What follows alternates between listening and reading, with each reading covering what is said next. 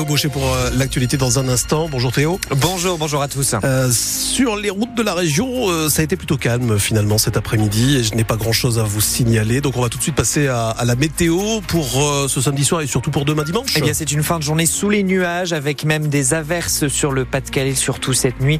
Le vent souffle en rafale à 85 km heure et cela restera sensiblement pareil demain. Les averses en moins.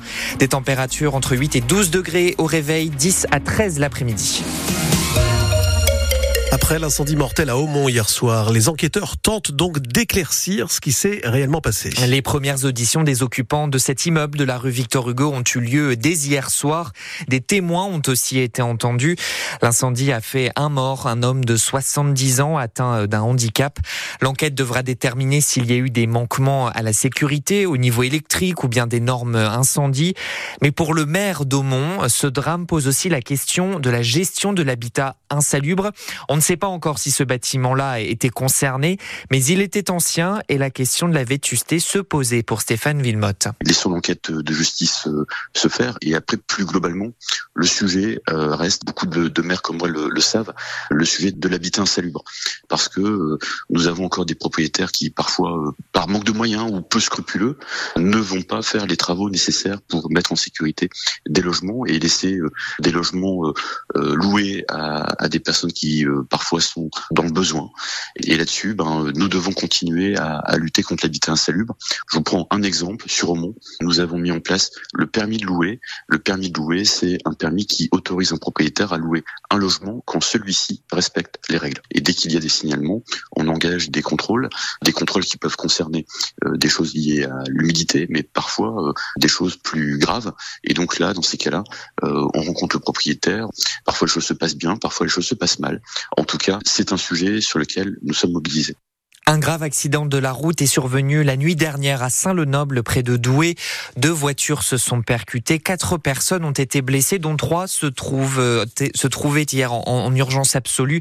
Elles ont été prises en charge par les services d'urgence médicalisés de Douai et de Lille. Cinq personnes sont en garde à vue dans une enquête autour d'un possible projet d'attentat. Cinq jeunes hommes d'entre 20 et 23 ans arrêtés hier en Meurthe-et-Moselle du côté de Nancy. Ils, ont, ils sont entendus par les services de renseignement pour vérifier s'ils avaient bien un projet terroriste. Ils auraient effectué des repérages dans plusieurs marchés de Noël de la région Grand Est ces derniers jours. Leur interpellation intervient alors que le ministre de l'Intérieur a appelé hier les forces de l'ordre à faire preuve d'une extrême vigilance à l'approche des fêtes. La menace terroriste reste très élevée en France depuis l'attentat d'Arras. Plus de 5000 soignants alertent sur les conséquences sanitaires de la loi immigration, un texte qu'ils jugent mortifère pour la santé publique.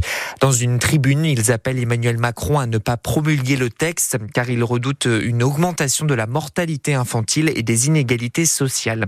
Et des élus de gauche ont aussi saisi le Conseil constitutionnel hier pour contester la loi dans sa totalité et pas uniquement quelques articles comme le veut le président qui a aussi saisi l'instance.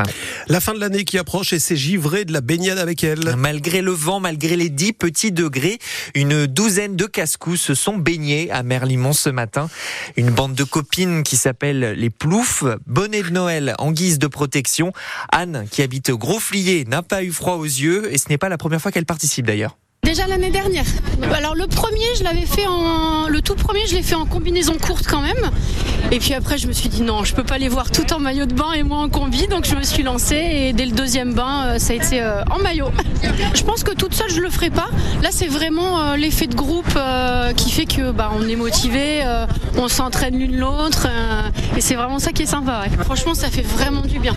Et je fais quand même pas mal de sport, et c'est vrai que pour la récupération sportive, je trouve ça génial. Puis c'est revigorant. Pour l'immunité aussi, c'est vraiment bien. Euh, et on est rarement malade l'hiver.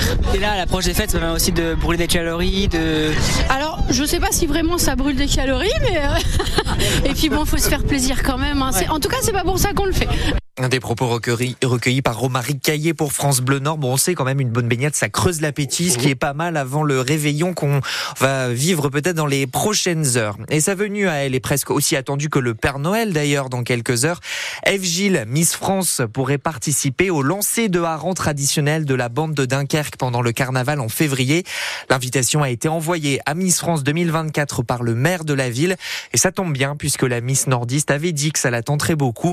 Dunkerque se verrait même accueillir le concours Miss France en décembre de l'année prochaine. Et un résultat de basket enfin avec le Portel qui joue sur le parquet de Saint-Quentin pour la 17e journée de Betclic Elite. Le score est de 73-52 pour Saint-Quentin dans le quatrième quart-temps. Les nordistes sont donc largement menés à quelques minutes de la fin du match.